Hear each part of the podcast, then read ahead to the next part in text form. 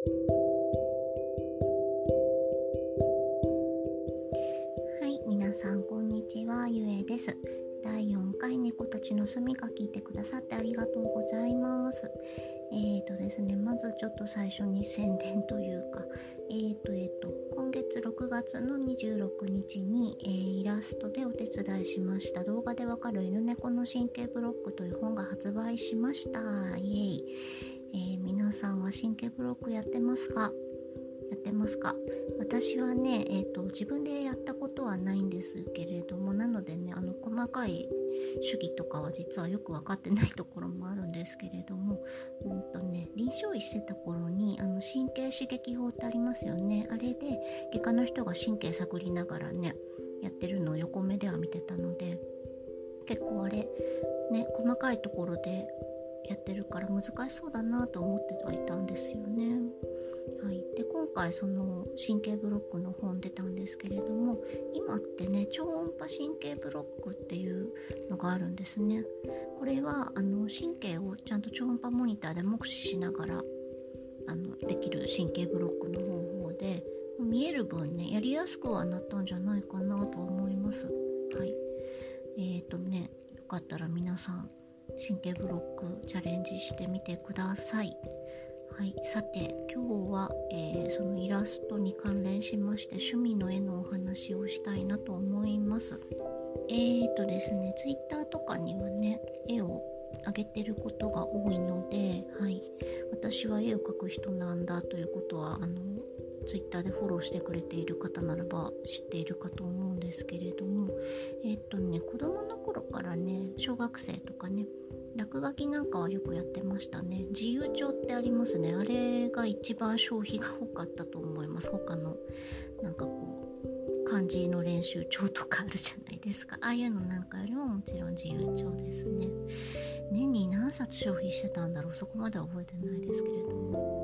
あ落書きとかはよくやってましたね。でまあちゃんちゃんとっていうんですかね。キャラクターイラストみたいなのを描き始めたのは高校ぐらいからだったと思いますね。えっ、ー、とね同人誌を持ってた友達の影響なんですよ。はい。まあお察しの通り当時は不女子でしたね。不女子からえー、っと私の、まあ、オタクが始まったと言ってもいいと思いますはいでね不女子ですのでね男性キャラばっかり描いてましたね。女の子キャラは今では女の子キャラばっかり描いてますけれども。当時は男性キャラばっかりですね。特にあの少年ジャンプですね。あれの作品のキャラクターばっかり描いてました。でね当時はあの、CG で描くのってあんまり主流じゃなかったんじゃないかなと思います。で私もあのアナログで全部描いてましたね。あのつけペンとインクとあと色塗りはね色鉛筆かコピック使ってましたね。はい。あのねインクもねコピックと相性が良いのとか悪いのとかあるんですよ。はい、それを知らないであの一番最初にコピックと相性の悪いインクを使ってしまってでさあ塗るぞってなった時にあの滲むんですね線が。あれはショックでしたね。せっかく書いたのにあこれ塗れないやつじゃんってなって。その後でねいろいろ調べてコピックと相性のインクはこれかなっていうので。ででそればっかり使ってましたね。つけペンもねいろいろ種類ありましたけど。うーん何使ってたかな？ちょっと何を使ってたかまではちょっともう覚えてないな。はい。コピックなんかはねまだうちにありますよ。全然使ってないですけどね。多分200本ぐらいあると思います。でもね使ってもう何年も使ってないですね。宝の持ち腐れですね。誰かにあげていいんじゃないかってぐらいなんですけれども。メルカリとか出してもいいんじゃないかって思いますけれどもね。でもねたまには使って書いてみたいものですね。でね、えー、今女の子のキャラクターばっかり描いてますけれども女の子イラストばっかり描くようになったのはあのKanon っていうギャルゲーがありまして それに触れてからですね Kanon ご存知の方いらっしゃいますかね？あのキーという会社が出している出した一番最初のゲームですね。まあキーももともとはあの Tactics Tactics あかんで という会社から分離したスタッフがっていうちょっとそこ語れば長くなってしまうので省略しますけれども、はい、キーが最初に出したギャルゲーが Kanon でした。その後はねエアとかクラナドとかリトルバスターズとかねその辺になるとだんだんあのアニメ化とかもされてで知名度も上がって全年齢版からもうまず出すようになってっていうそもそもの前提が違ってきたりしてね。だんだんそこら辺ならわかるって人もいるかもしれませんけれども。でカノンというギャルゲーに触れてから女の子イラストを描くようになりましたね。でその辺りからねアナログじゃなくても CG で塗るのに移行してた感じはあったんじゃないですかね。確かね。当時はフォトショップ使ってましたね。で、えー、大学入ってからね中から高学年ぐらい34年生ぐらいからですかね。やっぱりあの忙しくてすごく実習と授業と試験とであとバイトかな。忙しくて絵を全然描く暇なかったですね。その当時はね1年に多分12枚ぐらいしかちゃんと色まで塗ってっていうのをかけてなかったんじゃないですかね。うん落書きとかはしてたんですけれどもねノートの隅っことかにね。それぐらいだったと思います。でえっ、ー、とね卒業してで就職してからもあの臨床やってた頃全然書けませんでしたね。もうとにかく忙しくて。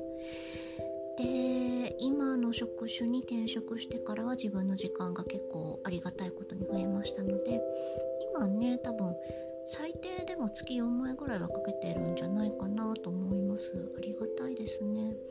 休み家帰ってきてからとかあと休みの日とかはね結構絵描いてること多いですね。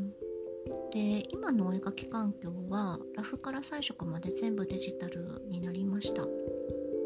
つい最近まであのラフとかは下書きとかはアナログで書いてたんですね。裏紙とかにアナログでシャーペンとかで書いてでそれスキャンしてであのパソコン上でペン入れして着色してだったんですけれども今もう全部デジタルになりました。そっちの方が楽っちゃ楽ですね。書き直しもすごく楽ですしペーパーレスですもんね。ありがたいですね。ソフトは今はクリスタ使ってます。クリップスタジオですね。フォトショップずっと使ってたんですけれどもクリップスタジオのその便利さにもうただただ感動するしかなかったですね。初めて触れた時は。ありがたいことです。で、えーと、タブレットはねあのすっごい安いあ中華タブを使ってます。はい。液タブじゃなくて板タブですね。でねワコムの液タブも持ってるんですよ一応。いくらだったかな？多分そんな高くないやつ。6万円ぐらいのやつなんですけれども。ただねそれも出すのがめんどくさくて使ってないんですよ。多分ね液タブで絵描いてる人って常にパソコンの前に出してるんじゃないですかね。サブモニターって感じで。ただね私のパソコンデスクそんなにそんなにね広くないですしただ普段からデュアルディスプレイにしてるのでまあ別にサブモニター持ってくる必要もないかなっていう風になっているのでそんなこんなでめんどくさくて出してきてなくて結局使ってないというオチなんですね。中華タブはね今使ってる中華タブはのワイヤレスなので、うん、しまってある場所から出してきてすぐ使えるんですね。充電さえしてあれば。そこが便利。なのでもうそっちずっと使ってますね。もうね液タブ売っちゃおうかなってくらいになってますね。いつかちゃんと使おう使おうとは思ってるんですけれども。うん。結局使わないんじゃないかなって気がしてきました。もったいないですね。何のために買ってね面白いなと思うのがえっとね一あの絵あげてるのが Twitter と Pixiv であげてるんですけれども反応が全然違うなっていうのがちょっと見てて面白いなと思いました。えっとね Twitter で絵をあげてほぼ反応がなかったのに Pixiv の方だと自分の中ではですけれども結構伸びてたりとかがあるのでもう客層というか見てる層が違うのかななんて思ったりもしてるんですけれどもただねあのまあ思うところもあるんですけれども Twitter とかのあのリツイートとかいいねって結構付き合いとかもあると思うんですよね。もちろん本当に上手い人はねすごく上手いんですけれどもだから Twitter の反応ってそんなに当てにしてないです私は。何にも付き合いがない。ただピクシブは絵の置き場とかしてるんですけどもそこにポンとあげたやつの方が何のしがらみもないのでそっちの方があの見てる人の反応としては正しいのかななんて私はそっちを基準に考えたりはしてますね。はい。そうですね。絵についてはいろいろ語りたいこともるんですけれども長くなってしまいそうなので今回はこの辺りで締めたいと思いますはいえー、では今回も聴いていただいてどうもありがとうございました。ゆえでした。それではまた。